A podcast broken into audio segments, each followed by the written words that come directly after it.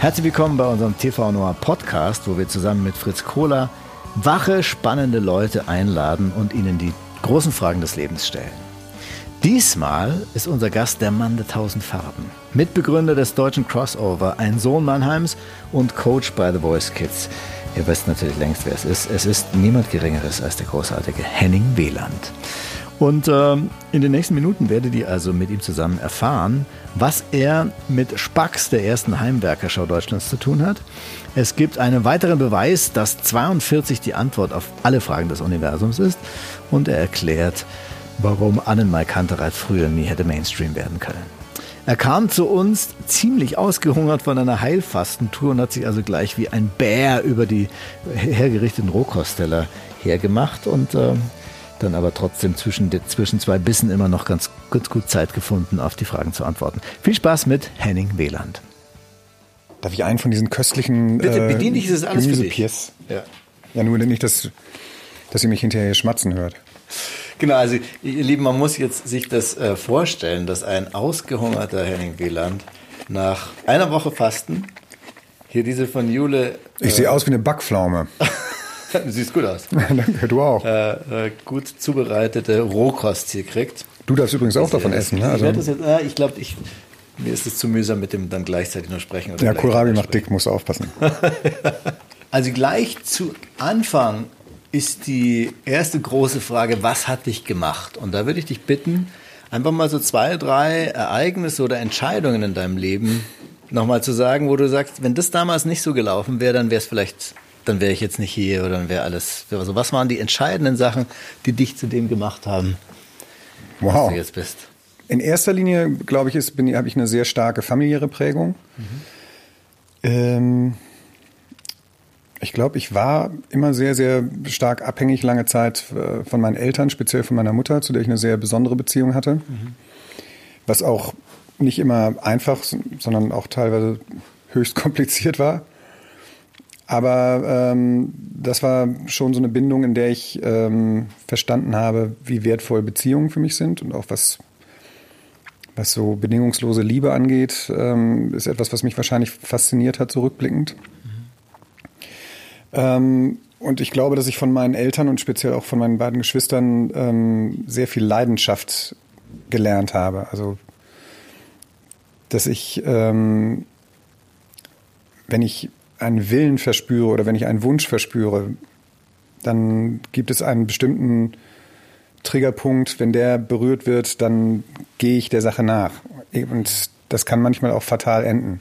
Das heißt, du lässt dann nicht mehr los, auch wenn einiges dagegen spricht. Genau, also ein Beispiel davon war, äh, der Gitarrist von H-Blocks ähm, hat sich eine Disco gekauft und ähm, ich war natürlich Feuer und Flamme und wollte unbedingt einen Tisch in dieser Disco haben, und zwar den letzten und nur mit maximal zwei Stühlen. Und da sollte immer ein Gin Tonic stehen und egal, ob ich da sitze oder nicht, und da durfte niemand sitzen. Und dafür habe ich dann halt eben so ein paar Strippen gezogen und das ähm, hat dann aber mit dem Tisch nicht funktioniert und dann war ich auch so ein bisschen beleidigt. Habe dann gesagt, dir zeige ich, wie das geht und habe dann mit den zwei bekanntesten Italienern der Stadt in Münster äh, selber einen Club aufgemacht. Nur um zu beweisen. Ja, und ähm, ich bin halt eben kein Geschäftsmann, habe ich dann in den fünf Jahren gemerkt. und so eine Kneipe kann dir halt eben wirklich ganz schlimm das Genick brechen. Aber ähm, von dieser Art Geschichten gibt es eine ganze Menge. Ähm, wir hatten, und also da kann mich gerne jeder verklagen, der mich eines Lügners bezichtigt, weil ich jedes, jeden Gerichtsstreit gewinnen werde. Wir hatten auch die erste Heimwerker-Show, Spax hieß die.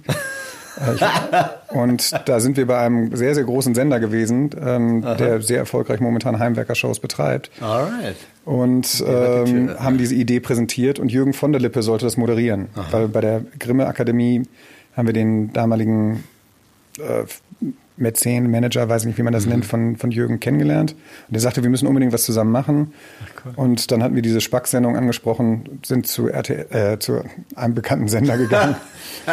und ähm, der sagte dann, wie, soll denn das funktionieren? Wie sollen sich denn da Leute unterhalten, während gebohrt wird und, und Nägel in die Wände geschlagen werden? Aber gut, ich gucke mir das mal an. Und äh, unsere Maxim war halt eben immer, du kannst Ideen nicht schützen. Und ähm, haben dann halt eben äh, immer gesagt, so viel wie möglich davon verstreuen und unseren Namen draufschreiben, dass mhm. wir das gemacht haben. Wenn das dann geklaut wird, kann man immer noch, oder ist es am einfachsten dann zu sagen, aber eigentlich hatten wir als erste mhm. die Idee. Und hat dir das dann irgendwann nochmal was gebracht, dass ihr die erste Idee hattet bei irgendeinem von nee. Also das war eine reine Erfahrung, dass, dass halt eben eine gute Idee nicht unbedingt ausreicht, ja. sondern man muss zur richtigen Zeit am richtigen Platz sein. Naja, und der und dann natürlich auch äh, umsetzen können. Aber immerhin hat es ja dann dazu beigetragen, dass ihr durch diese verschiedenen Actions, die ihr gemacht habt, schon offenbar galtet als diejenigen, die verstanden haben, was ja. jetzt Neues geht. Und ich glaube auch, dass, dass das auch, mich auch sehr stark gemacht hat. Mhm. Also ähm, vor allem geschäftlich, mhm. weil ich ähm, denke, dass ich dadurch auch gelernt habe, zu wissen, was ich verkaufen kann. Ne? Also ich bin nicht derjenige, der hingeht und eine äh, 60-seitige PowerPoint-Präsentation zusammenbaut. Aber ich bin der, der sagen kann, ich brauche die PowerPoint-Präsentation nicht, sondern ich habe eine Idee und die kann ich dir verkaufen. Ähm, deshalb habe ich dann auch 15 Jahre lang eine eigene Agentur gehabt, mit der ich auch viele große Firmen beraten habe, mit dem Gitarristen von H-Blocks zusammen. Zu welchem Thema beraten? Also im Prinzip hatte ich ein Konzept entwickelt, ähm, wie man Musik und Industrie zusammenbringt. Weil das war in der Zeit, in der ich sozialisiert wurde, immer das totale No-Go. Die Bands, die mhm. ich geil fand, hätten nie im Leben Werbung gemacht oder Influencing oder you name it. Mhm. Und ich habe aber gemerkt, dass äh, speziell in der Zeit, in der es immer schwieriger wurde, Platten zu verkaufen, ähm, dass eigentlich diejenigen, die am meisten gegen die Werbung wettern, hintenrum äh, die meisten oder die fettesten Gala-Jobs spielen und ähm, dass es da irgendein, irgendeine Verbindung gibt, die aber eigentlich nicht so richtig ausgesprochen wird. Mhm. Und so habe ich ein Konzept von heißen und kalten Marken entwickelt. Heiße Marken sind äh, Marken, die haben sehr, sehr viel Emotion und wenig Geld und die kalten Marken haben sehr, sehr viel Geld und wenig Emotion. Und wir haben uns als Agentur dazwischen verstanden. Also mhm in erster Linie durch Musik, aber auch durch Events und ähm, verschiedene andere Dinge, die dann halt eben noch zu definieren wären, projektbezogen. Ähm, der einen mag halt eben Geld zu besorgen und der, also quasi so ein Brackwasser von Geld und Emotionen zu schaffen. Mhm. Und ja. Spannend. Also das ist so ein Aspekt, den ich auch, also du hast es jetzt so auf der ganz großen Ebene von da ist die Wirtschaft und da ist die und da ist die, sind die Künstler. Aber ich finde, dass dieser selbe Dualismus ist eigentlich auch in jedem von uns Künstlern ganz wichtig. Und das ist oft, wenn ich so in meinem Bekanntenkreis gucke, dann ist oft in der einen oder anderen Richtung das Problem, dass man das nicht wirklich ausschöpft. Dass die Leute entweder, wie viele von den Freunden hier gerade, mit denen wir damals angefangen hatten, so mein Freundeskreis bei TV Noir, Gründung, so, als so total erfolglose, so wie ich auch, total erfolglose Musiker, die aber echt eigentlich ganz gute Sachen machen, die halt so wahnsinnig, ein wahnsinnig feines, kleines, bekümmertes Plänzchen haben, was total schön ist, wenn man mal die Lupe drauf hält, aber halt überhaupt nicht so diesen Mainstream da reinlassen. Und, äh, und das würde aber wahnsinnig viel bringen. Und auf der anderen Seite dann eben so diese großen mainstreamigen Themen, die total kraftvoll vor sich hinfließen, ohne irgendwas zu sagen zu haben, die auch wahnsinnig zu profitieren würden. Und ich habe immer so das Bild dafür, dass es ist wie, wie der rechte und der linke Fuß, wo du halt, das einfach mühsam ist, die ganze Zeit auf einem zu hupfen und so richtig vorankommst du halt, oh, wenn man, wenn man so ein bisschen schwingt zwischen den beiden Seiten. Ja, das ist ein schönes Bild, absolut. Ähm, ich glaube aber auch, dass sich was wesentlich geändert hat. Also ähm, Kunst und dazu zähle ich Musik, speziell halt eben in den, also bis zu den 80er oder Anfang der 90er Jahre.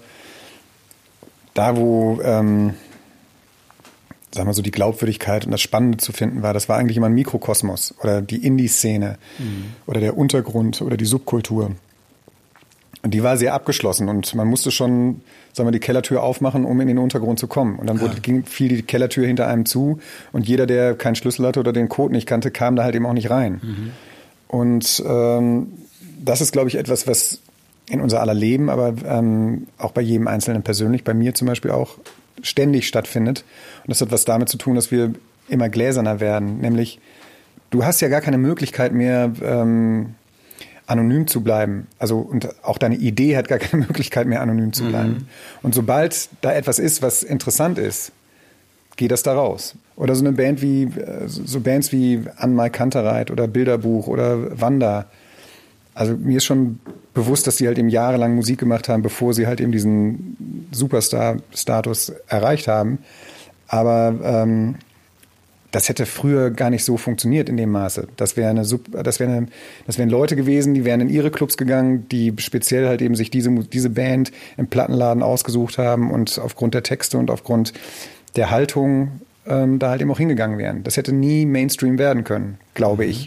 Das klingt jetzt so ein bisschen wie wenn du das schade findest. Man könnte doch jetzt sagen, wie fantastisch das demokratisiert die, äh, die Musik und es gibt keine Genregrenzen und, und jeder kann sofort alles mögen und finden. Ich, also ich liebe das genauso, wie ich es hasse. Ähm, Was hast du dran?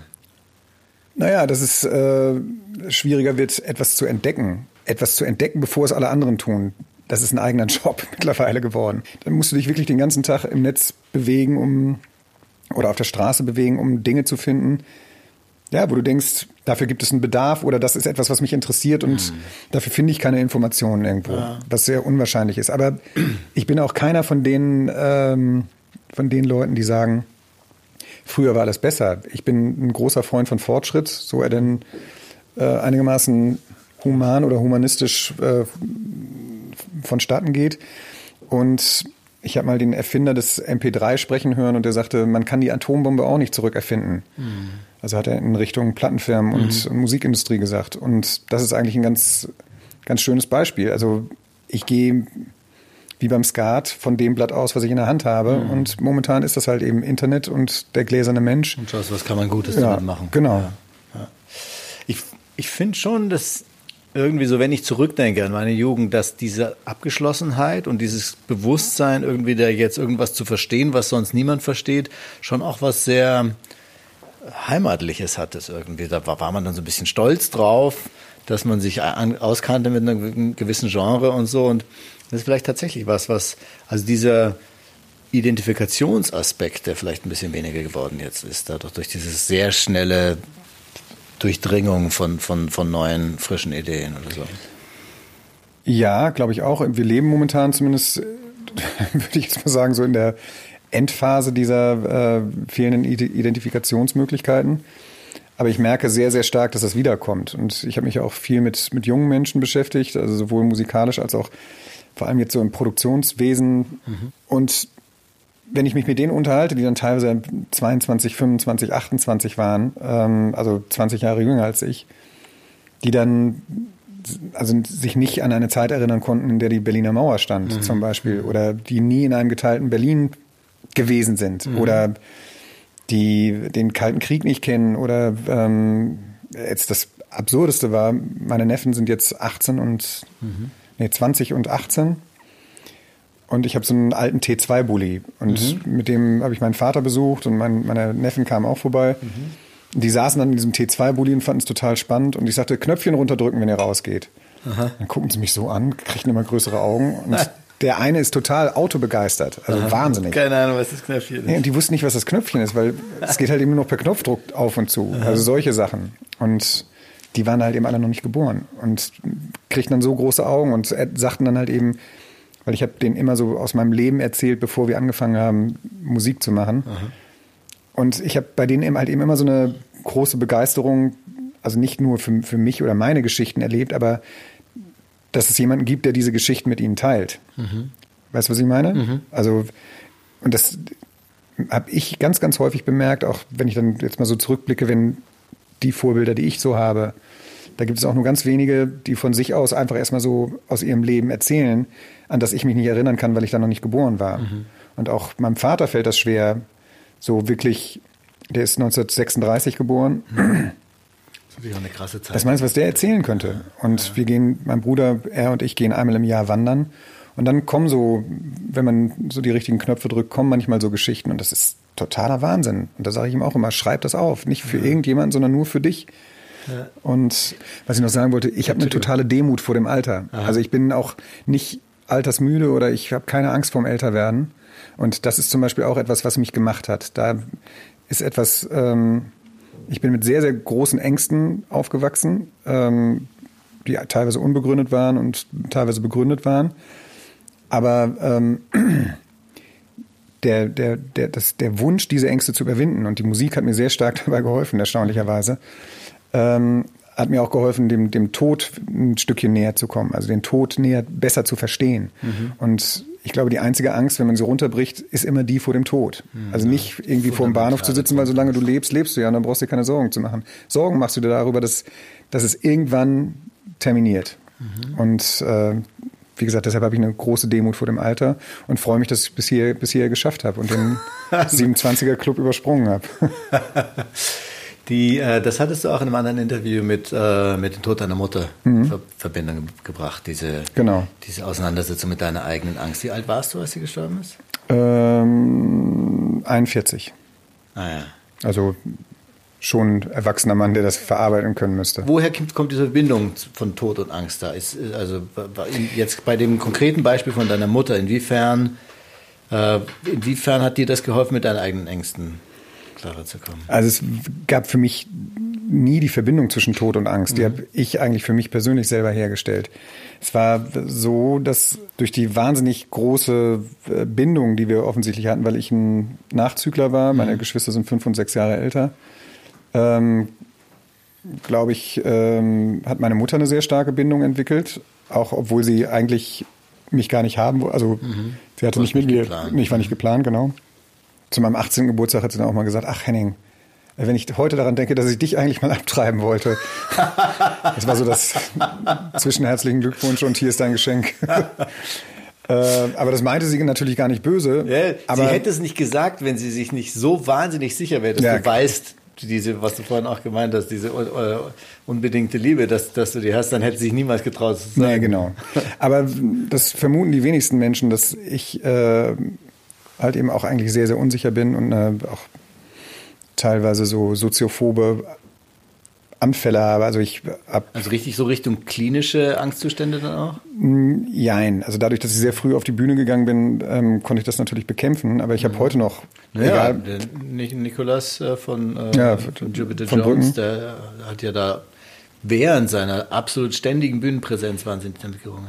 Ja, Nikolas lebt ja mittlerweile auch in Münster und ähm, wir haben auch eine Zeit lang viele Schnittstellen gehabt. Ähm, so ist es nicht. Aber ähm, es war schon so, dass ich ähm, in einer gewissen Abhängigkeit von zu Hause war, aber durch diese Sicherheit, die ich zu Hause hatte, auf dem Schulhof natürlich die größte Klappe hatte. Mhm. Und ähm, also ich hatte so zwei Seiten. Meine Mutter hat mir irgendwann mal erzählt, als, sie, als ich irgendwann mal mein Schulbrot vergessen hatte, wollte sie mir das nachbringen und es war gerade große Pause. Und als sie mich dann da auf dem Schulhof rumschreien äh, gesehen hat, äh, hat sie einen Schrecken bekommen und sagte, das ist nicht mein Kind. Das ist nicht mein Junge. Aber die Beziehung zwischen ihr und mir war halt eben sehr stark, äh, wie soll man das sagen, so von auch einer gewissen Form von Manipulation geprägt, glaube ich. Das, und wie gesagt, ich liebe meine Mutter und das ist, ist überhaupt keine, keine böse Nachrede. Aber es waren so Sachen, so dieses Prinzip, eine Hand wäscht die andere und ähm, ich habe am Samstag äh, von morgens bis spät nachmittags Rasen gemäht, Auto gewaschen und äh, den Hof gefegt. Mhm. Und dann durfte ich auch das Auto benutzen mit 18. Mhm. Also solche, also solche Geschichten waren das. Und eigentlich war ich auch im Gegensatz zu meinen Geschwistern immer ähm, ganz, äh, ganz brav. Also bin immer rechtzeitig nach Hause gekommen und habe eigentlich auch immer das gemacht, was meine Eltern von mir wollten. Also gar nicht so der Rebell, den man mit den Age-Blocks so identifiziert hätte damals. Naja, also wenn sie nicht hingeguckt haben, dann... Also, Im Schulhof, dann ging es ab. Ich war so eine Art äh, Teenager-Geheimagent. Also ähm, habe so zwei Leben, Doppelleben geführt.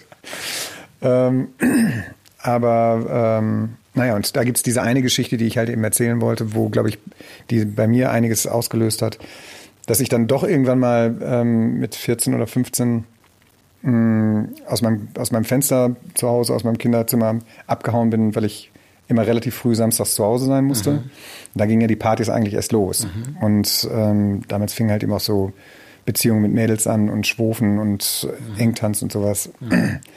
Und ähm, dann bin ich aus meinem äh, aus, aus dem Fenster ähm, abgehauen. Auf die Party nochmal für zwei, drei Stunden. War der glücklichste Mensch der Welt, bin nach Hause gekommen. Dann lag auf meinem Kissen ein Zettel, Henning, ich bin sehr enttäuscht von dir, dass du mein Vertrauen so missbrauchst. Darüber müssen wir nochmal reden.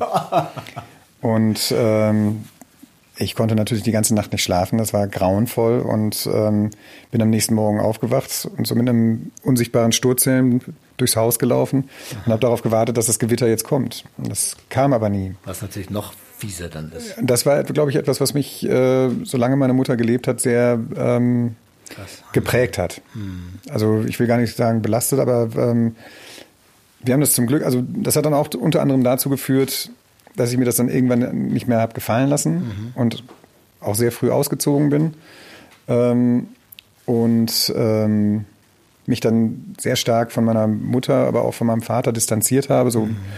Es ist eben kein gradueller Prozess und das finde ich ist da dieses Ablösen müssen, so wie eben man nicht, äh, man nicht die Pubertät durchlebt, indem man mit der Mutter verhandelt, wie man dann doch noch ein bisschen auf die Party geht, sondern es ist eben auch wichtig, dass man da mal rausbricht und ja. durchs Fenster geht und so. Und, und, und das ist etwas, was, wo ich mir persönlich halt eben auch einen Vorwurf machen muss, ähm, was größer klingt, als es eigentlich ist. Aber ich habe tatsächlich mit 42 irgendwann erst kapiert, dass dieses geheime Doppelleben, was ich führe, dass das dazu führt, dass ich es eigentlich jedem recht machen will. Mhm. Und dass ich Angst vor Konflikten habe. Ähm, und dass ich Konflikten aus dem Weg gehe und dass ich eigentlich nicht zu meiner, zu der, zu der Meinung stehe, die sich in mir entwickelt hat. Mhm. Und mit der Letzte an der Bar versuche ich halt eben genau das, ähm, mhm. das zu erreichen. Also ja, und mhm. deshalb sind viele Texte halt eben auch sehr, sehr direkt oder Mm, ich versuche da halt eben Geschichten von mir oder ähm, aus meinem Blickwinkel zu erzählen. Hm, du scheißt ja nichts. Nicht mehr, nee. Ich glaube, das ist vielleicht so ein bisschen auch ein Schicksal von so, von so Frontschweinen wie uns, dass wir halt, wir haben ja diesen mühsamen Weg auch deshalb gewählt, weil wir es so geil finden, gemocht zu werden. Ja, absolut. Irgendwie die, die tollen Typen zu sein, die da irgendwie toll abtanzen. Und das ist eben auch das ist dann zwar, dass man einerseits eben gerne auf einer großen Bühne den großen, den großen Macker macht oder auf dem Schulhof dann rumplärt, aber eben auch in einem Zusammenhang, wenn man an einem Projekt arbeitet, dass man dann eben auch ziemlich genau spürt, was wollen die jetzt hören mhm. und, und dann eben vielleicht viel zu spät merkt, dass man da wo ist. Also es war für mich auch über die letzten acht oder zehn Jahre eigentlich ein ganz wichtiger Prozess zu merken, einfach vieles nicht zu machen, weil es ich nicht bin und weil es niemand was bringt, sich zu verbiegen, selbst wenn man, wenn es sich so schön gemütlich und, und schön anfühlt, wenn man das macht, was die anderen von einem erwarten. Ja, da bin ich sehr, sehr froh, dass, dass ich meine Frau kennengelernt habe, ähm, weil die sorgt dafür. Weil die ist nämlich genau das Gegenteil. Mhm. Wenn die was will, dann sagt die das auch. Und wenn die was scheiße findet, dann sagt die das auch. Und die merkt natürlich sofort, wenn ich Blödsinn rede und einen auf dicke Hose machen, dann sagt sie, jetzt hör auf, die, den Leuten immer alles zu versprechen oder ja. dies und jenes zu machen. Und, und sie managt dich auch. Das heißt, es ist auch, oder? Ja, schon ah. immer eigentlich, Aha. aber ähm, offiziell haben wir es jetzt seit einem Jahr. ähm, jetzt, wo einerseits sagst du, ähm, dass du dann eben oft auch Sachen gemacht hast, vor allem, weil du wusstest, dass es äh, ankommt oder dass man sich eben, dass man so die Tendenz hat, sich auch zu verbiegen. Andererseits hattest du vorhin gesagt, so als eine der wesentlichen Sachen, die dich gemacht haben, diesen, äh, also diesen Kampfhund Instinkt, dass wenn du einmal zugebissen hast, dann, dann lässt du auch nicht mehr los. Und das, da habe ich auch drin äh, nochmal dran gedacht, als du vorhin beschrieben hast, dass die PowerPoint-Präsentationen und so, dass es einfach nicht deins war, aber dass du trotzdem die Leute wahnsinnig gut oder vielleicht gerade deshalb wahnsinnig gut überzeugen konntest, weil du das eben auch nicht gebraucht hast, sondern weil du eine bestimmte Vision gehabt hast und das ganz klar formulieren konntest und man gespürt hat, der Mann zieht es durch. Ist das denn was, du hast dich ja viel mit Wirtschaft und Kunst ähm, beschäftigt. Ist das das, was die Kunst, was die Wirtschaft von der Kunst lernen kann, dieses eine Vision, so sehen, dass es keine Kompromisse gibt, dass es diese Klarheit gibt, diese, diese glaubhafte ähm, Bedingungslosigkeit? Das weiß ich nicht. Also ich bin jetzt äh, zum Glück habe ich keine lebhaften Erfahrungen ans, ans, ans Mittelalter, aber nicht umsonst hat der König sich einen Narren gehalten. Also weil er natürlich nicht ernst genommen werden würde, wenn er sich dumme Dinge erlaubt hätte. Mhm. Und ähm, alle Politiker, die sich irgendwie dumme Sachen erlauben, werden teils zu Recht und teils zu Unrecht halt eben dafür an den Pranger gestellt. Ähm, insofern glaube ich, gibt, ist es schon gut, dass Kunst und Politik oder auch Kunst und Wirtschaft ja. ähm, voneinander getrennt sind. Aber was mir stark auffällt, vor allem Leute ähm, in mittleren bis hohen Führungspositionen, wenn die mir begegnen, ist das für die halt eben wie so, wie so ein, so ein äh, sag mal, so ein ganz seltenes Tier aus dem Dschungel ähm, vor sich zu haben. Mhm. Weil die nie im Leben darauf gekommen wären, dass, dass so ein Typ, ähm, der eigentlich nur auf der Bühne steht und rumschreit,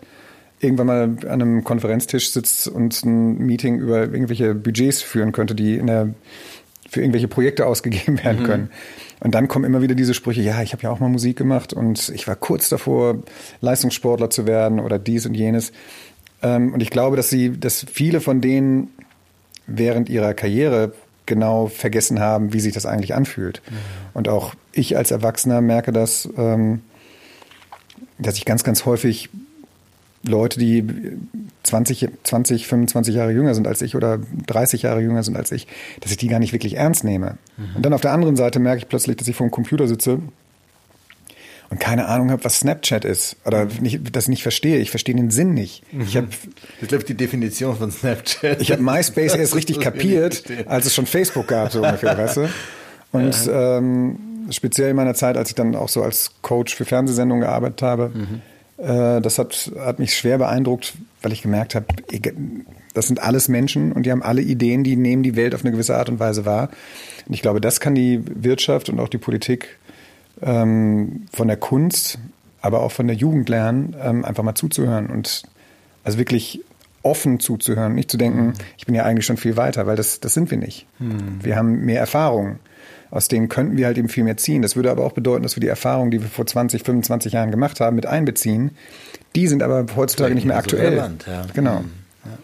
Und dann ist wahrscheinlich auch ein bisschen so dieser Dualismus, den wir vorher hatten, ja. zwischen, zwischen diesem Durchbrettern und diesem, so macht man so halt so ein Projekt und dann hat es auch Kraft und hat Hand und Fuß, aber es fehlt so ein bisschen die Seele und der Seele ohne jede Struktur, die dann eben auch ein bisschen, ja. also dass es vor allem sehr voneinander profitiert. Es gibt dieses bekannte Bibelzitat, und suchest du eine neue Band, so gehe hin zum Kirchentag. ja, dann kennst du ja die Anfänge ganz genau. genau. Das war dieser Michael Herberger, den du kennengelernt hast. Also der ist, kann man sagen, er ist so eine Art der Leader von, von den Söhnen Mannheim? Also die größten Hits sind in der Küche von Familie Herberger entstanden. Okay.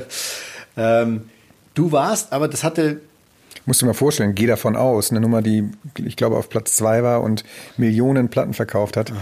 in einer Mannheimer Küche ähm, entstanden ist. Also das ist, was Leidenschaft halt eben alles so bewegen kann. Ne? Ja, cool. Aber ihr wart da bei einer Podiumsdiskussion oder so zusammen. Und ähm, es ging um Christentum und Popmusik oder sowas. Und du, du sagst im Interview, dass es eine sehr kontroverse Diskussion war. Aber ihr seid beide christlichen Glaubens. Kannst du dich noch erinnern, was die Kontroverse war? Naja, in erster Linie ging es darum, ähm, aber es gibt natürlich die, ähm, wie soll man das nennen, mehr die Konservativen, mhm. die halt eben sagen, es gibt bestimmte Themen, die halt eben in der Popmusik nicht und auch Aktionen, also vom Bier trinken will ich jetzt gar nicht sprechen, aber darf man nicht machen. ja, sowas zum Beispiel. Aber natürlich arbeitet die Pop- und vor allem Rock- und Metal-Industrie etc. halt eben viel mit, mit einer Symbolik und mit einer Attitude und mit einer Haltung, die, die viele konservative Christen ähm, mit Sicherheit halt eben nicht akzeptieren können. Mhm. Und das war die eine Seite. Und die andere Seite war die, dass im Gegensatz zu Michael Herberger bin ich, äh, ich stehe überhaupt nicht auf Kirche, ich glaube, ich stehe überhaupt nicht auf Konfession, ähm, aber ich weiß oder ich, ich glaube, dass es halt eben Gott gibt. Mhm. Und ich bin im christlichen Glauben erzogen worden und habe jetzt nicht den Drang, unbedingt äh, eine neue Religion erfinden zu müssen. Aber ich mag die Werte, ähm, die für mich ähm, in diesem Glauben stecken. Und letzten Endes bin ich der festen Überzeugung, wenn, wenn ich mich an, an diese Grundwerte halte, die egal welcher, welcher Religion man angehört oder egal, ob man Atheist ist oder einfach keinen Glauben hat oder wie auch immer. Jeder wird dir sagen, die Menschheit funktioniert, wenn man sich gegenseitig respektiert, wenn man nichts von dem anderen klaut und wenn man ähm, ja, all diese Dinge, die letzten Endes in den zehn Geboten stehen. Mhm. Ähm, ich glaube nicht, dass Moses die Dinge halt eben von irgendeinem Berg runtergeschleppt hat und äh, die Jungs da ums goldene Kalb getanzt sind. Aber hm.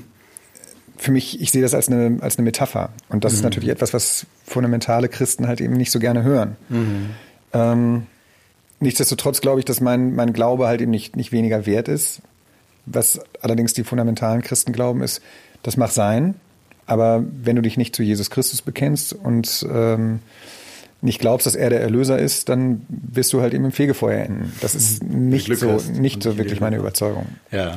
Und da, das war, der, war letzten Endes der Knackpunkt, ähm, wie man Glaube im, in, der, in der Popmusik ausleben kann. Naja, oh dass du dich stärker distanziert hast von diesen genau. faktischen und historischen Sachen. ich wollte mich von, nicht von der Kirche ist, und von keiner Konfession vereinnahmen lassen, mhm. aber trotzdem sagen können, ich glaube an Gott. Mhm. Also und ja. das sehe ich nach wie vor so. Ja, ich finde auch ganz ähm, das schon also ich bin jetzt kein Experte, mit, mit, mit, ich bin auch agnostisch, ähm, kenne mich da nicht besonders aus, aber, aber ich finde schon am christlichen, ähm, eine christlichen Haltung, das ist schon auch total toll, dass er eben auch diese, diese mosischen Gebote nimmt und im Grunde fast obsolet macht, dadurch, dass du einfach sagst, liebe deinen Nächsten wie dich selbst. Also dieses Grundding, dass man einfach sagt, so wie man durch die Augen des anderen auch guckt, liebevoll, ergibt sich so vieles andere. Ich brauche eigentlich nur ein fundamentales Prinzip. Das fand ja. ich schon immer wahnsinnig stark. Irgendwie. Total. Ja. Und ich könnte auch Agnostiker sein, wenn ich so dächte wie du. ähm, dann, also ich glaube, dass, dass wir das, das Gleiche meinen, nur dass ich es halt eben in Glaube nenne und du dann wahrscheinlich Agnostik, meinetwegen. Also das ist mir dann auch egal, aber letzten Endes bin ich dafür halt eben, und das ist, glaube ich, halt eben auch so mein Weg, ich muss bei mir anfangen, um die Welt zu verbessern. Und das, wenn das jeder tut, schwöre ich dir, glaube ich, gäbe es Vollbeschäftigung und keiner müsste hungern. Ja. Ja, das ist auch, also ich bin ja Mathematiker und ähm, habe da auch eine Weile mit. Das ist erschreckend. Das ist noch schlimmer, als mit, sich mit einem Psychologen zu unterhalten. nee, das ist, ach, das ist, Mathematik ist vollkommen falsch verstanden, weil man in der Schule immer so in diese blöden äh, Auswendiglernereien gezwungen wird von irgendwelchen Sachen. Das, eigentlich ist das ein ganz künstlerisches Studium. Ich habe das sehr genossen und sehr, sehr nah am Songschreiben eigentlich. Also du weißt so ein paar Grundsachen, so wie man halt die Musiktheorie so ein bisschen was weiß. Und du musst meistens was beweisen dann eigentlich im Studium. Und das kannst du gar nicht so linear runter erschließen. Du musst eigentlich dann, eben wie beim Songschreiben, du musst so ein bisschen das fluten, was du schon hast und gucken, da mal rumspielen und irgendwann kriegst du so einen Jagdinstinkt, so ein bisschen wie wenn du an einem Projekt dran bist, wo du sagst, ich ziehe das durch, ich muss diese Bar haben, wo meine, wo mein Gin Tonic steht und dann merken, ah, da könnte es kommen. Also es ist, ich, ich erinnere mich, dass ich da oft dann mit hochrotem Kopf dann nachts um vier dann noch saß und dachte, ja, geil, jetzt habe ich es gleich und so. Also das hat einen, einen falschen Ruf sozusagen, Mathe. Aber was ich sagen wollte mit der Spieltheorie, ist, dass, ähm, dass da viele Sachen, wo man so sagt, ähm, das ist eigentlich unlogisch, dass man sich als Menschen gegenseitig hilft und, und so. Und, und eigentlich müsste man doch viel egoistischer sein, wenn man jetzt rein berechnet ist.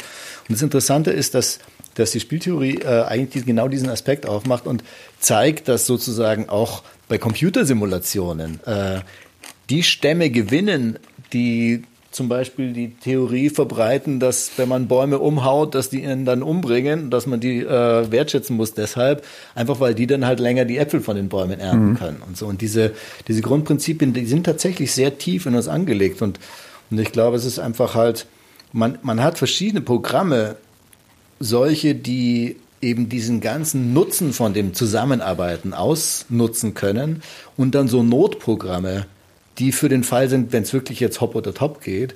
Und ich glaube, dass das Problem an diesen ganzen faschistischen Strömungen und diese ganzen Stimmung, die jetzt auch entsteht, ist, dass wir halt von diesen höherwertigen Programmen, die in uns angelegt werden, einfach so wahnsinnig leicht gestoßen werden können auf diese faschistoiden, äh, doofen Programme, die halt auch in uns drin sind, die dann ein Trump oder, oder, oder, oder eine AfD irgendwie anregen kann. Dazu fallen mir zwei Sachen ein, also weil das wieder den Kreis schließt für mich da kommt ja eigentlich die Angst nicht nur bei mir, sondern bei allen Menschen her. Denn der Urinstinkt des Menschen, wenn man mal, egal ob Evolutionstheorie oder ähm, Schöpfungsgeschichte, fängt ja damit an, dass, dass der Mensch irgendwo in der Wildnis ausgesetzt wird, aus dem Garten Eden verstoßen wird oder mhm. vom Neandertaler plötzlich ein Bewusstsein entwickelt. Mhm.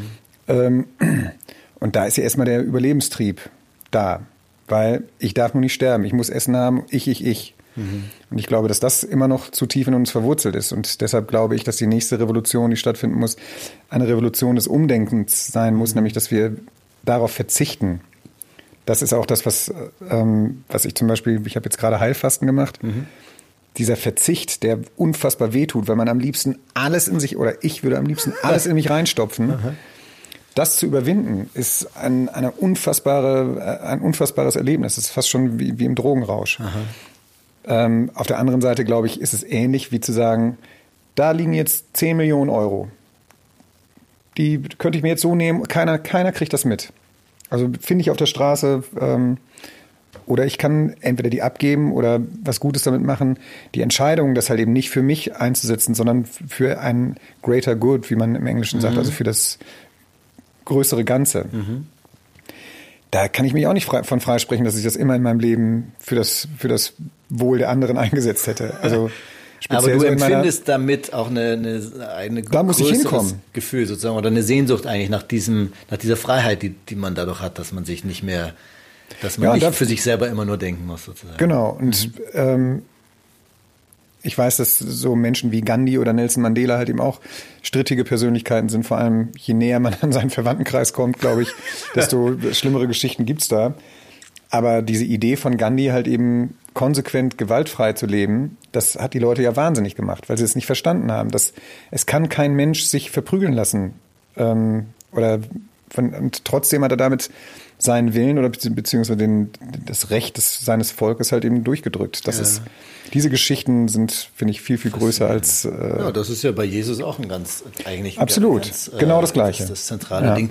Diese, diese Freiheit, die man kriegt, nicht mehr manipulierbar zu ja. sein durch die Angst und das, dass man einfach von, von sich lästern. Ja. Und ich finde das, das, äh, ich sage jetzt mal ganz blasphemisch, das Neue Testament genauso spannend wie, ähm, wie äh, die Biografie von Mahatma Gandhi. Ja, das, also das sind ja auch, das hätte sich ja auch nicht so durchgesetzt, wenn es nicht so tolle archaische Geschichten wären, die uns eben sehr tief dann doch berühren. Ja. Und dazu vielleicht noch eine Geschichte gesagt. Also ich glaube, dass diese Ängste, es ist viel, viel einfacher, Angst zu schüren, als zu erklären, warum man keine Angst haben muss. Und die Wahrheit ist auch viel, viel komplizierter zu erklären und auch viel, viel unspannender, als einfach äh, zu sagen, ähm, also so ein, so ein Trump, der hat es ja einfach, der sagt einfach, nee, das ist nicht so oder das ist jetzt so. Und wir bauen eine Mauer für 90 Milliarden, ja, das ist so. Und das, da gibt's, ich bin im Mittleren Westen, habe ich ein Jahr lang gelebt, also im sogenannten Bibelgürtel, äh, also im Bible Belt und ich weiß, wie die Cowboys da ticken. Nämlich noch genauso wie vor 100 Jahren. Also das, das ist unser Land, das gehört uns und jeder, jeder Fremde, der uns was wegnehmen will, will wird niedergeballert. Hm. Und so denkt der Typ halt eben. Und das, da, da gibt es einen, einen Großteil in Amerika, die das, die das toll finden, weil sie Angst haben, dass ihnen was weggenommen wird. Hm. Diese Mentalität schwappt halt eben auch nach Europa rüber. Und speziell, ist, das ist der einzige Grund, warum, warum mittlerweile Neonazis im Bundestag sitzen. Hm.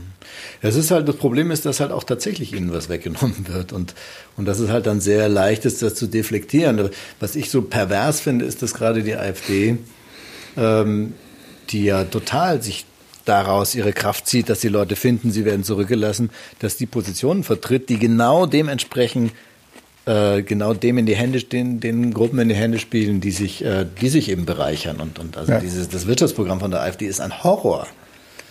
Aber naja. Ja, aber die Leute, die dann halt eben weißt du, diese Phrasen hören, ähm, die sie halt eben hören wollen, beschäftigen sich halt eben nicht mit dem Wirtschaftsprogramm der AfD. Genau, ja, ja. Insofern ist es, das ist halt auch wieder so eine unheilige Allianz dann. Das war bei Hitler auch so, dass er ja, äh, dass er ganz starke wirtschaftliche Gönner hatten, die gedacht haben, das ist das perfekte Vehikel, das durchzusetzen, äh, was ich eh schon immer will. Weil da brauche ich eine blinde Begeisterung, sonst kriege ich niemals diese Sachen durchgedrückt. Und das ist eben auch so. Ja, da kriege ich eine Gänsehaut, wo du das sagst. Wenn man sich so ein bisschen mit der Machtergreifung auskennt, und dann so Reden im Bundestag verfolgt, ähm, das, da hat man so das Gefühl, irgendwie so nach 1930, 31, 32 zurückversetzt zu sein. Ne? Mhm. Also es ist also das, das muss man ganz, ganz stark ernst nehmen. Und zwar nicht das, was im Bundestag passiert, sondern dass das eine Abbildung unserer Gesellschaft ist. Ja. Und, und die, hinterher Grundgefühl und die Haltung, die, da, die das ermöglicht. Ja, ja. Hm. ja hat, glaube ich, schon auch ein bisschen mit mit unserer Arroganz zu tun. Also jetzt unsere, sage ich halt so, diese, die Leute, die halt in den, auf den Inseln in Urlaub fahren, auf die wir fahren, die in die Cafés gehen, das ist schon wahnsinnig auch eine bestimmte Szene, die, die halt auch so das Gefühl haben, ja, da gibt es da draußen irgendwie Leute, die sind so ein bisschen komisch. Die nennt man Lohas. Das kennst du wahrscheinlich auch, ne? Lifestyle of Health and Sustainability. Genau. genau die Heilfaster. Mit dem SUV zum, zum Ökomarkt. Genau.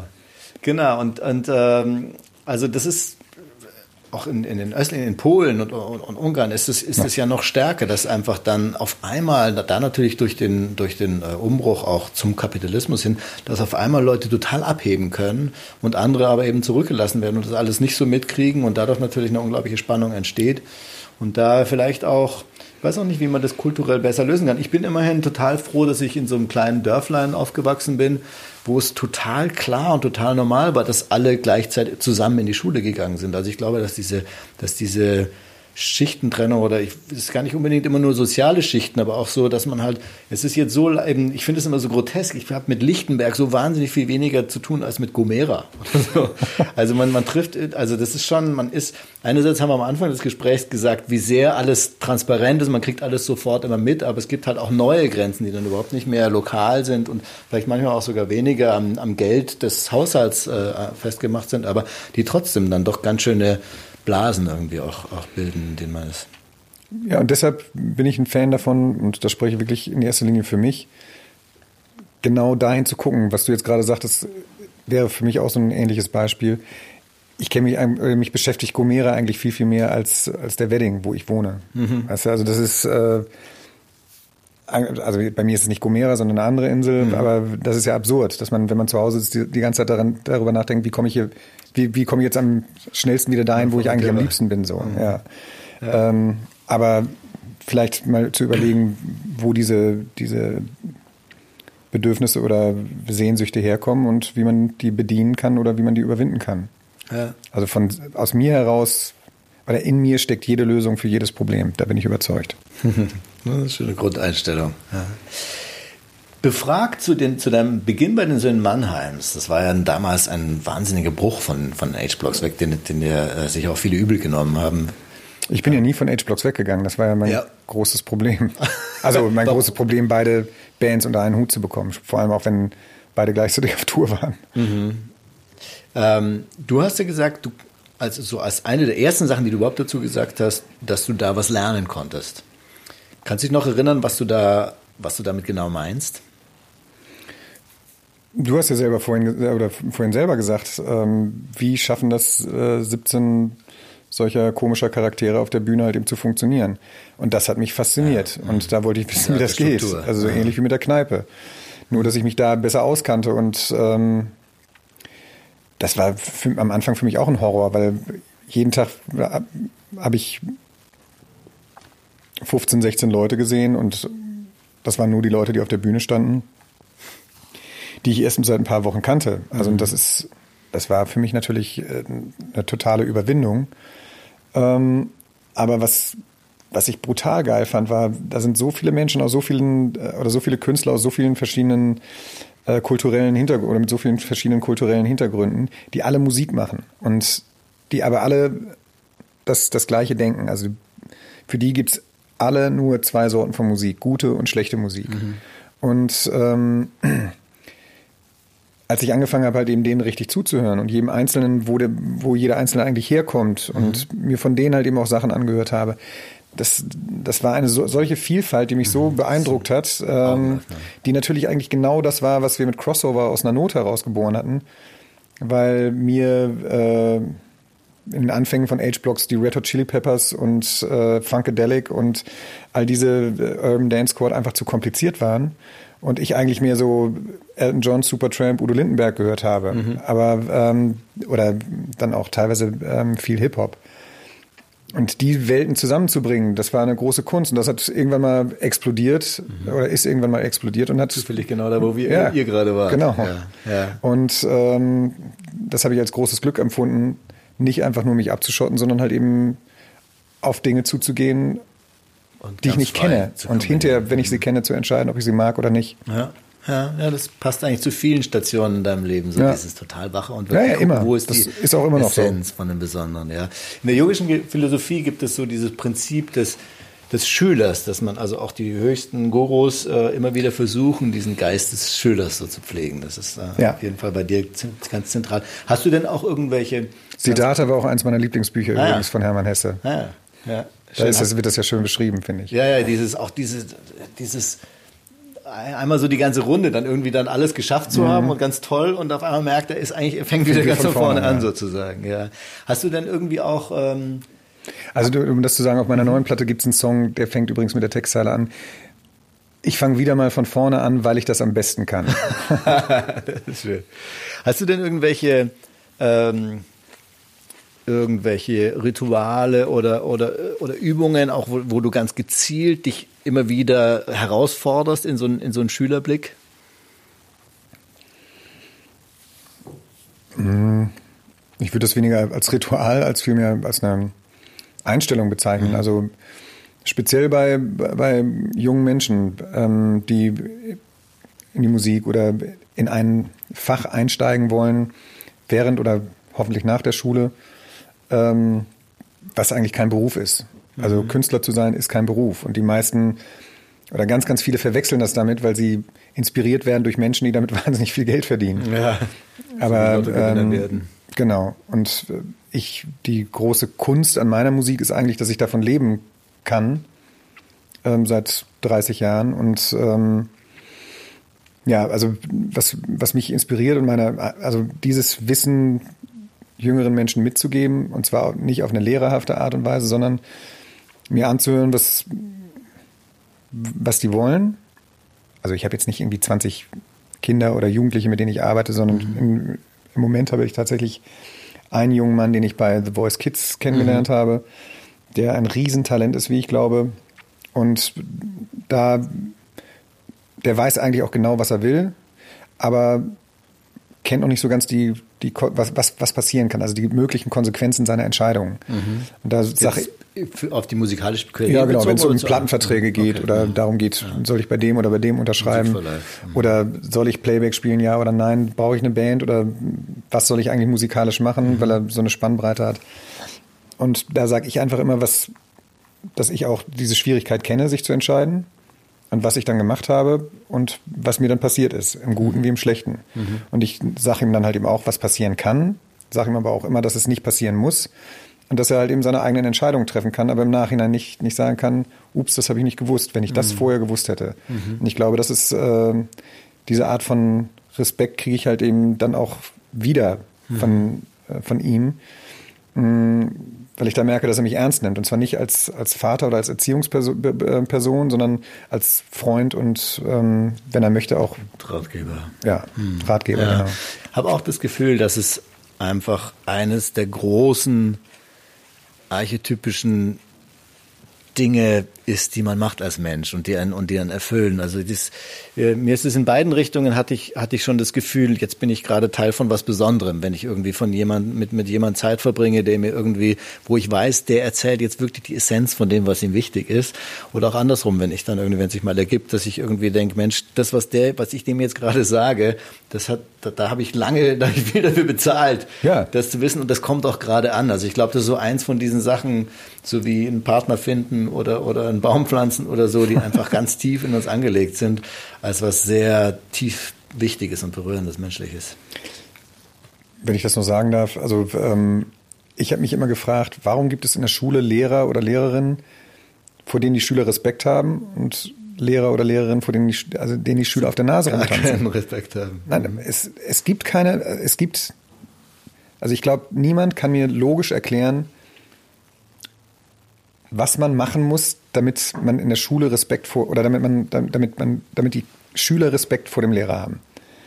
Weil es das kommt aus dir als Mensch heraus. Mhm. Entweder du hast es oder du hast es nicht. Und ähm, deshalb ist es, glaube ich, äh, die meisten die meisten Lehrer, die mich halt eben tatsächlich beeinflusst haben oder inspiriert haben, waren Lehrer, die gesagt haben, weißt du was, ich muss das hier nicht machen und du musst das nicht machen. Du kannst, na, meinetwegen kannst du nach Hause gehen. Mhm. Wird keine Fehlstunde angerechnet. Hau ab, ich kann dich hier in dem Unterricht nicht gebrauchen. Das war ein Moment, wo ich dachte so, krass. Alles klar. Ich dachte irgendwie, ich muss hier sitzen und, äh, weißt du, der wird mir irgendwelche Strafen aufdrücken. Ähm, während hingegen die Leute, die, die halt eben dann mit der Peitsche auf mich losgingen und gesagt, du kriegst eine Art, wie nannte man, Klassenbucheintrag oder geh zum Direktor oder sowas. Das fand ich immer eher witzig und habe dann mir dann selber irgendwie eine, eine, Krankschreibung geschrieben oder keine Ahnung was. Mhm. Und das ist etwas, was glaube ich, das im Bildungssystem halt eben fehlt, diese, dieses Bewusstsein, dass es darum geht, etwas zu präsentieren und nicht die Kinder zu belehren. Ja, im Grunde auch ebenso dieses künstlerische Prinzip, dass man halt was genau. macht, weil man, weil man Drang dazu hat und weil irgendwas in die Richtung sich entwickeln ja. will und nicht um irgendein Programm abzuspielen. Hm. Da hätte ich noch ein tolles Beispiel, aber das würde jetzt, jetzt wahrscheinlich. Kommen. Mein Bruder ist, äh, meine Eltern, speziell meine Mutter hat immer gesagt, du musst was Richtiges lernen. Mhm. Und der ist viel, viel intelligenter als ich und äh, gebildeter und begabter als ich, habe ich das Gefühl. Der hat auch mit, ist mit 17, er hat sein Abitur gemacht und ist dann erstmal durch Europa getrennt, mit, ist mit 150 Mark losgetrennt und mit 700 Mark wiedergekommen, weil er Straßenmusik gespielt hat mhm. und wollte immer Lehrer werden. Und meine Eltern, damals gab es eine Lehrerschwemme in den 80er Jahren. Nee, geht nicht. Lerne erstmal was ordentliches. Okay, hat dann ein duales Studium gemacht, ist Bankkaufmann und äh, hat nebenher BWL studiert. Hat dann ein Jahr oder zwei relativ erfolgreich bei einem großen Unternehmen gearbeitet. Mhm. Ähm, das wollte er nicht machen und sagte, jetzt, jetzt würde ich aber gerne Lehrer werden. Nee, das geht nicht. Guck doch noch mal bei Jura rein. Und dann mhm. hat, er bei, hat er tatsächlich auch noch Jura studiert. Wow. Also ist einer der wenigen Menschen, die ich kenne, die sowohl Jurist als auch BWLer sind. Wow. Hat dann auch als Anwalt und später auch bei einer größeren Bank gearbeitet und auch mit Sicherheit sehr, sehr gutes, sehr, sehr gutes Geld verdient. Ja. Aber er wollte immer noch Lehrer werden. Und mit 41 ist er dann nochmal wieder zur Uni gegangen und äh, ist tatsächlich Lehrer geworden und arbeitet jetzt als Berufsschullehrer. Das ist ja total geil. Und ist er glücklich damit? Ja, und als ich noch eine Agentur hatte, ist eine meiner Aus Auszubildenden halt eben, kam irgendwann wieder und sagte, Henning, dein Bruder ist ja Lehrer, das wusste ich ja gar nicht. Und ich so, äh, ja, und ist er gut? Das ist der Beste, das ist der coolste Lehrer, den wir überhaupt ja, haben. Toll. Und diese Resonanz kommt halt eben häufiger. Ja, weil die halt spüren, dass der ja. macht, was er, was er will. Und der strahlt auch diese Autorität aus, weil, er, weil das seine Leidenschaft ist. Ne? Toll, das ist eine schöne Geschichte. Aber kommen wir zurück zu deiner, zu deiner Platte. Du sagst, glaube ich, auch irgendwo, dass es, dass der Kern von deiner Auseinandersetzung, der zu dieser Platte geführt hat, auch die Auseinandersetzung mit dem Erwachsensein ist. Und ich kann mir das auch gut vorstellen, weil natürlich ähm, vieles, was jetzt deine sehr spezielle Karriere, du hast eben nie so richtig in einem 9-to-5-Job gearbeitet, du hast, ähm, es ging immer um irgendwelche abgefahrenen, neuen, abenteuerlichen Dinge und so. Alles Sachen, die sehr stark auch mit Jugend verknüpft sind. Und, ähm, und, und auch, sagen wir mal, das, was du dir erarbeitet hast an Standing und wofür du stehst, wofür dich die Leute verehren, hat auch ganz viel sozusagen mit diesem rebellischen jugendlichen Geist zu tun.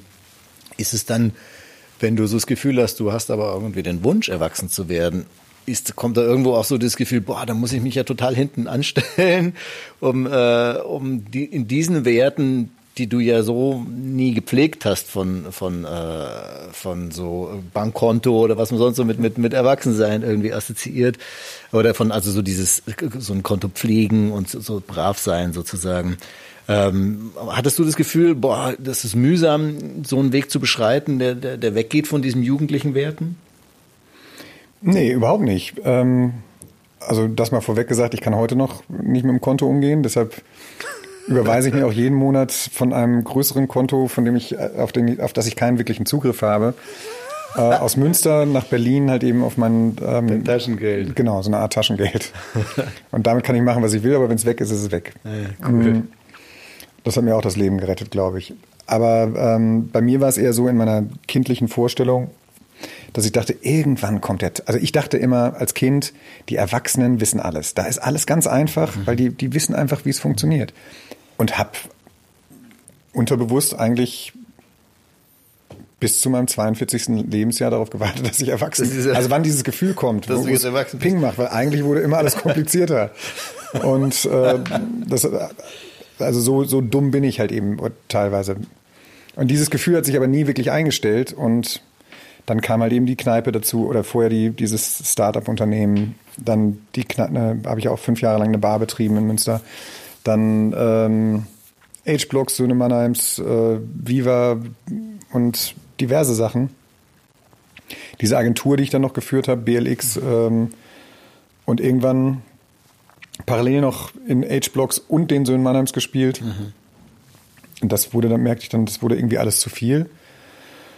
Und Kira hat dann irgendwann gesagt, ähm, weißt du was, ich habe hier keinen Bock mehr, lass uns mal irgendwie abhauen. Und wir sind dann halt eben so drei, vier Monate nach Amerika mhm. ähm, gegangen und haben da in einem in so einem Haus in Venice Beach gewohnt, als man sich das noch leisten konnte. Mhm. Oder in einem Einzimmer-Apartment. Mhm.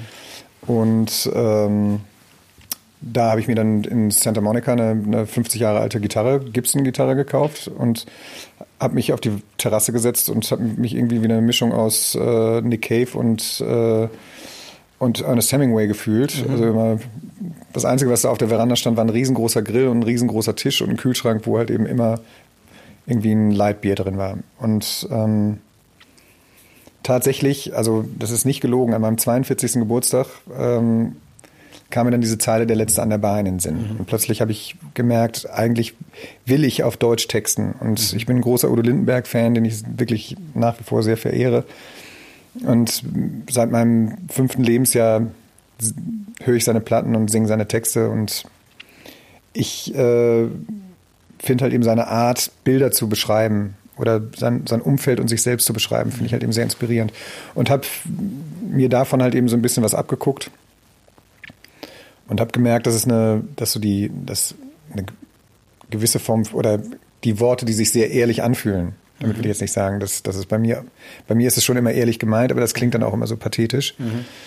Aber die Ehrlichkeit zu mir selbst kann teilweise sehr entwaffnend sein bei, mhm. bei meinem Gegenüber. Und ähm, das hat mich interessiert. Mhm. Und ähm, damit versuche ich seit meinem 42. Geburtstag zu spielen. Mhm. Also 42 deshalb lustig wegen Per Anhalter durch die Galaxis, mhm. dass das die Antwort auf alle Fragen ist. Und es stellte sich so eine Ruhe ein, dass ich wusste, was ich machen möchte. Dass ich mhm. halt eben keine Agentur, dass ich kein Agenturmanager mehr bin, dass ich mhm. kein Businessmacker sein möchte. Also du hast die Agentur dann auch aufgelöst daraufhin? Genau. Mhm. Ah ja, okay. Also die hat sich dann aufgelöst, mehr oder weniger. Aber das tat mir dann halt eben total gut, weil anstelle von drei bis 500 Mails am Tag. Ich hatte morgens teilweise Angst, den, das Laptop aufzumachen, weil es bing, bing, bing, bing, bing, bing, bing, bing, bing eine halbe Stunde lang gemacht hat. Ja. Und ich war sehr befreit, auch wenn das äh, mich finanziell auf eine wesentlich unsichere Bahn geschickt hat. Mhm. Aber da hatte ich dann plötzlich, das, das war dann für mich der Punkt, wo ich das Gefühl hatte, erwachsen zu sein. Mhm. Dann vielleicht auch lieber ein bisschen weniger Geld haben auch im Zweifelsfall ja. und dann dafür aber halt das zu machen. Und auch ein bisschen weniger Halligalli und mhm. also mein Konto von Erlebnissen, also von neuen Erlebnissen war erstmal oder war vorerst voll. Mhm. Das heißt nicht, dass ich nicht noch Bock habe, was Neues zu erleben. Aber ähm, das erste Mal bei Rock am Ring spielen gibt es halt eben nur einmal. Mhm. Ne? Und dem, dem kann man halt eben nicht hinterherlaufen. Und diese Zeit mit H-Blocks Mitte der 90er, dieses Phänomen Crossover, mhm. was wir ja auch stark mitgeprägt haben, das, das, da bin ich froh, dass ich das einmal erlebt habe. Mhm. Ähm, Wenn es nochmal kommen sollte, bitte, aber dem kann ich nicht, das kann ich nicht erzwingen. Mhm. Was, wenn du dich an diese Zeit nochmal an den jungen, jugendlichen Henning zurückdenkst, was ist das, was dir am meisten auch jetzt noch Sympathisches an dieser Zeit oder, oder, oder am meisten dir noch am, am Herzen liegst? Ja, es war eine unfassbare Freiheit, mhm. also die ich damals auch gar nicht so als Freiheit erlebt habe, leider. Aber ähm, ich meine, wenn man sich das vorstellt mit 19, 20, 21, also die Jahre während der letzten, also die letzten Schuljahre, dann Zivildienst und da, wo alle anderen anfangen zu studieren, funktioniert plötzlich das, wo alle gesagt haben, das Kann Musiker schaffst genau. du doch eh nicht. Ja. Und mir das immer eigentlich egal war, egal ob das meine Eltern oder also mein Bruder war immer der, der gesagt hat, mach das, mach das, mach das. Ah, ja. Weil dieses Erlebnis kann dir, kann man mit Geld nicht kaufen. Straßenmusikbruder. Ja, genau. Ah, mhm. ähm, und ähm, da waren wir halt eben in ganz Europa auf Tour und haben ein Riesenerlebnis nach dem anderen gehabt. Du sagst jetzt, du hast es gar nicht so. Und was ich sagen wollte, es, es, gab keine Existenzangst, es gab mhm. kein, kein also Konto, auf, über das ich mir Gedanken machen musste. Mhm. Es gab keine, keine Wohnung, die ich ständig aufräumen musste. Also es, das war, und wir konnten jeden Tag das machen, was wir wollten. Ah ja. Und, aber hast du es dann jetzt auch so frei empfunden? In dem Moment, also war es schwierig. Aha, was weil, war die Schwierigkeit? Weil ich wie gesagt, natürlich auch wusste, dass es ähm, unausgesprochene Erwartungen ähm, mhm. bei meiner Familie gab. Ah ja, das hat dich also auch auf Tour dann belastet, dass du das Gefühl hast, vielleicht gehe ich da jetzt einen Weg. Ich will, das, war, das kann man gar nicht so sagen, so dass mich das auf Tour belastet hat, ja. sondern ähm, das war so ein, so ein bisschen wie, ähm, wenn meine Mutter gesagt hat, räum dein Zimmer auf und ich sage, ja, mache ich morgen und es ist schon mhm. über, über, übermorgen und das Zimmer ist immer noch nicht aufgeräumt. Also im hat Grunde man leicht so eine latente Gewissen. schwarze Wolke, dass du eigentlich... Schlechtes Gewissen kann man sagen. Ah, ja. mhm. mhm. Spannend. ja, es ist, äh, es ist bei, bei mir, glaube ich, so, so ähnlich gewesen, dass ich, äh, während ich mein, ich habe dann jahrelang, also ich habe insgesamt zehn Jahre studiert und war dann in der Zeit mit einer A Cappella Band schon unterwegs mhm. und und es wurde immer mehr und das Studium wurde immer weniger und ja. das hat mich auch immer so ein bisschen verfolgt. Was mich übrigens befreit hatte, war, dass ich zwangsexmatrikuliert wurde, Aha. weil ich ähm, weil ich halt eben auf Tour war und mich nicht zurückmelden konnte. Aha. Und ich habe tatsächlich auch mal ein Semester Mathematik studiert. Ja, aber hat dir keinen Spaß gemacht? Ich war bei keiner einzigen Vorlesung. Ach so, warst eingetragen. Also vielleicht, wenn das, vielleicht wärst du dann jetzt begeistert. Ich habe eine große Vorliebe für Mathematik. Aha. Zurück zu deinem, zurück zu deiner Platte letzt an der Bar. Es gibt dann einen Song, total unverdauliches Format, zwölf Minuten oder so lang, wo ein Haufen Leute jeweils eine Strophe beigetragen haben, tolle Leute ein, eine Strophe beigetragen haben, eigentlich zu einem Song über dich und was oder mit dir.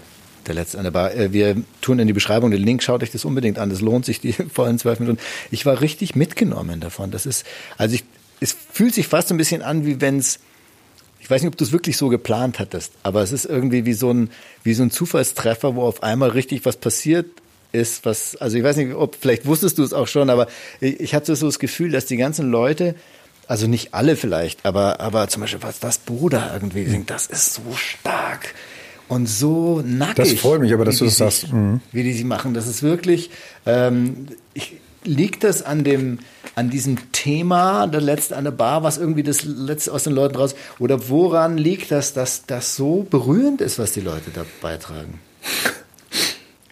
Ja, ich glaube, dass, äh, also erstmal ganz wichtig, diese Version gibt es nur im Internet mhm. und nicht auf der Platte. Auf der Platte ist eine ähm, Drei-Minuten-Version. Ähm, und mir war es auch wichtig, halt eben da nicht so ein, so ein Ding draus zu machen, damit halt eben Platten zu verkaufen, sondern mhm. Eher so meinen Gedanken aus, meinen Crossover-Gedanken mhm. auszuspielen, dass das es hängen, mir ja. nicht um Schubladen geht, dass sowohl eine, eine Sarah Connor mit einem Sammy Deluxe ja. äh, in einem Lied stattfindet, ohne, also weißt du, die würden ja nie zusammen ein Duett machen, aber ja. da trifft ein Wolfgang Niedecken und ein Friedrich Lichtenstein auf, äh, auf das Bo oder auf Xavier Naidu oder wie auch immer. Also das ist da, dann eben vielleicht auch was, was, was kaum jemand so gut herstellen kann, dann diese Verbindung wie, wie du, der eben immer dieser Wanderer zwischen den Welten ist und aber auch für alle Seiten total glaubhaft geblieben ist dabei. Naja, und das, also ich habe ja ganz, ganz viele Weggefährten, Leute, die ich bewundere oder mit denen ich auch viel gemacht habe, angeschrieben, äh, persönlich. Und ähm, anfangs kamen ganz, ganz wenig Resonanzen zurück. Ähm, also ich habe dann jetzt auch nicht gepusht oder sowas, aber so Stück für Stück kam, kam dann halt eben was.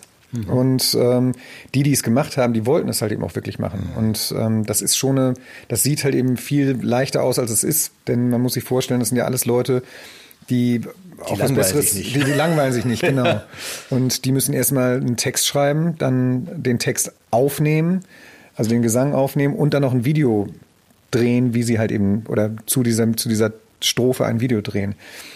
Und aber am Ende des Tages, glaube ich, war das Thema der letzte an der Bar und dass es halt eben eine Zeile ist, die von mir kommt, schon sehr glaubwürdig und überzeugend. Und ähm, speziell bei das Bo war es auch so, ja, was, was, willst du eigentlich? Irgendwie, das Thema hat mich schon interessiert, aber dass du dir die Zeile ausgesucht hast, finde ich ein bisschen beschämt. und ähm, ich habe jetzt auch zweimal mit ihm geschrieben, was auch wieder sehr, sehr erfrischend war. Und es war schon die Idee, also irgendwann kam die Idee auf, halt eben, ja, willst du denn irgendwie einen Song mit einem Feature machen? Und dann fing ich an, drüber nachzudenken, ja, mit wem eigentlich? Und dann, mhm. wenn ich einmal damit angefangen hätte, hätte ich nicht gewusst, wo ich aufhören soll, so mhm. ungefähr. Und dann ähm, hat der Chef von der Plattenfirma gesagt, irgendwie, warum machst du nicht einen Song mit 16 Features? Und ähm, das haben wir dann halt eben versucht und das hat acht Monate gedauert, die alle zusammenzubekommen. Oder bis der Song so fertig war. Mhm. Aber ich bin da sehr, sehr stolz drauf. Also das ist wirklich äh, was, das was ich nicht vergessen werde. Ja. ja Besser als eine goldene Schallplatte. Ja, auf jeden Fall. Das ist toll. So, ich bin eh schon so begeistert von allem, was du jetzt auch erzählt hast und, und so, was du gemacht hast. Aber das, ich hatte jetzt erst gelesen, dass von euch natürlich der Soundtrack war zu dem Film Bang, Boom, Bang. dem besten deutschen Film der, der Filmgeschichte überhaupt. Ähm, also das, da, da war mir dann spätestens klar, dass du jemand Besonderes in meinem Leben sein würdest. wie war das damals äh, mit dem Film? Ähm, wie, wie, wie, wollten die dann einfach noch so irgendwie eine gerade angesagte Band damit reinnehmen oder wie kam Nee, das war jetzt auch eine super, also das ist wieder so eine typische Henning Wieland Geschichte. Und zwar äh, war ich, die Ärzte spielen jedes Jahr in Unna ähm, mhm. so ein Konzert nur für, also ihren zum Tourauftakt quasi ihre Generalprobe. Mhm. Die machen sie öffentlich und da sind natürlich die Tickets immer total vergriffen gewesen. Wie durch einen Zufall habe ich zwei Tickets bekommen mhm. und bin da mit Kira halt eben hingegangen und dann kam so ein Typ von der Seite an und äh, sagte, ey, du bist doch der Sänger von den Age-Blocks. Ich so, ja. Und ähm, ja, hier, ich bin gerade an einem Riesenprojekt dran. So nach bin dem Motto, ich bin ja am Plan dran, genau. ähm, und ich dachte, ah, dann erzählt er mir von diesem Film und ja, wir drehen hier mit Ralf Richter und Semmelrogge und der Nell Dell. Und ich dachte so, ja, das sind jetzt auch nicht so die angesagtesten Schauspieler momentan. Und aber was ich immer mache, ist halt eben, ich bin immer sehr bereitwillig, habe ich ähm, meine Telefonnummer rausgegeben. Ja meinte, ja, ich ähm, bin von der Hochschule geschmissen worden, weil ich dieses Drehbuch unbedingt umsetzen wollte. Und ähm, das äh, hieß damals noch, ähm, hatte noch einen Arbeitstitel. Äh, ein todsicheres Ding, genau. Aha. War ja dann auch der Untertitel. Ähm, und äh, also einen Titel gab es eigentlich noch nicht, aber ähm, dann sagte er hier, ich würde dir gerne mal das Drehbuch zuschicken. dann meinte ich, so, wie kommst du denn auf uns jetzt gerade? Ja, ich wollte eigentlich, ähm, dass die Ärzte den Soundtrack machen, aber die haben mich nicht Backstage gelassen. Und dann sagte ich so, ich ja da, jemand, der dein und dann dachte ich noch so, ja, also spricht jetzt nicht gerade für dich und für dein, dein, dein, Projekt, aber dann, dann schick mal her. Und dann waren wir wirklich auf einer, auf, auf der, auf einer der wildesten, also da, als die Popcom in Köln noch richtig, Aha. Als es dann noch so richtig zur Sache ging, ähm, kamen wir dann gerade wieder und ähm, da wohnte, wohnten meine Frau und ich noch in, in, in Münster. Und dann lag tatsächlich vor unserer Haustür, hatte unsere, unser Nachbar angenommen, ein Paket mit drei Videokassetten. Das ist das, was ein Stream heutzutage ist. Mhm. Ähm, und äh, einen riesen Stapel mit Drehbüchern. Ja. Und ähm, zu dem, äh, zum, äh, zur damaligen Zeit ähm, musste ich mich beschneiden lassen, was mich halt eben auch so ein bisschen äh, nervös gemacht hat. Und eigentlich habe ich tierische Angst vor, ähm, äh, vor Ärzten, aber habe dann dieses Drehbuch ausgerichtet im Wartezimmer des Urologen gelesen und äh, habe dann wirklich die ersten zehn, also musste die ganze Zeit laut Hals lachen, obwohl ich eigentlich scheiße drauf war. Und irgendwie dachte ich, das, ist, das kann ja nicht wahr sein. Und man liest, das ist so wie ein Videotreatment. Ähm, wirklich diese Welt der Gedanken, die man, ähm, die man in ein, durch ein, oder die durch ein Buch ausgelöst werden. Mhm. Das ist ja unfassbar schwer, das in einen Film zu bringen oder mhm. das in die Realität umzusetzen. Ähm, aber wir waren halt eben wirklich von der Rohfassung des Drehbuchs dabei bis mhm. Zur Fertigstellung des Drehbuchs, bis zum Drehbeginn und haben dann wirklich alles mitbegleitet. Mhm. Und das und war natürlich, natürlich viel mehr das aufnehmen können. ja, und wir waren, waren Teil der Crew und Teil der Mannschaft ja. und ähm, das, das war ein riesiges Erlebnis und da halt eben sowohl den Soundtrack als auch äh, den größten Teil der, des, äh, Scores. des Scores zu machen. Mhm. Das ist ein Wahnsinn und dass der Film dann halt eben so legendär wurde. Ja. Bis auf äh, Kira, die selber so aus, aus dem Ruhrpott-Randgebiet kommt. Die hat dann die erste Fassung gesehen, also den Rohschnitt. Den haben wir dann auch bei uns zu Hause geguckt sagst du, hä, ich verstehe das überhaupt nicht. Das ist doch gar nicht lustig. Nee, und sie, sie hat früher in einer WG gewohnt, wo alle so waren. Weißt du? Wie Ralf Richter. Ja, ja. Ich will dann dieses Fahrzeug. Ja. Das war's für heute, für, für, dieses schöne Gespräch. Es hat viel, viel länger gedauert, als ich dachte, aber es war jede Sekunde wert. Vielen Dank, lieber Henning Wieland. Ist schon vorbei, wenn das, wenn ich das beim Zahnarzt immer sagen könnte. Hat mir sehr viel Spaß gemacht. Vielen Dank. Ja, ja.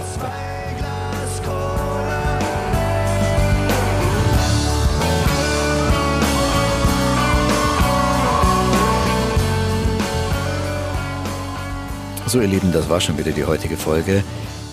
Begleitinformationen und Links zum Runterladen und für alle äh, Möglichkeiten zum Abonnieren findet ihr auf tvnoir.de-podcast. Ich hoffe, ihr hört das nächste Mal wieder rein. Vielen Dank fürs Zuhören.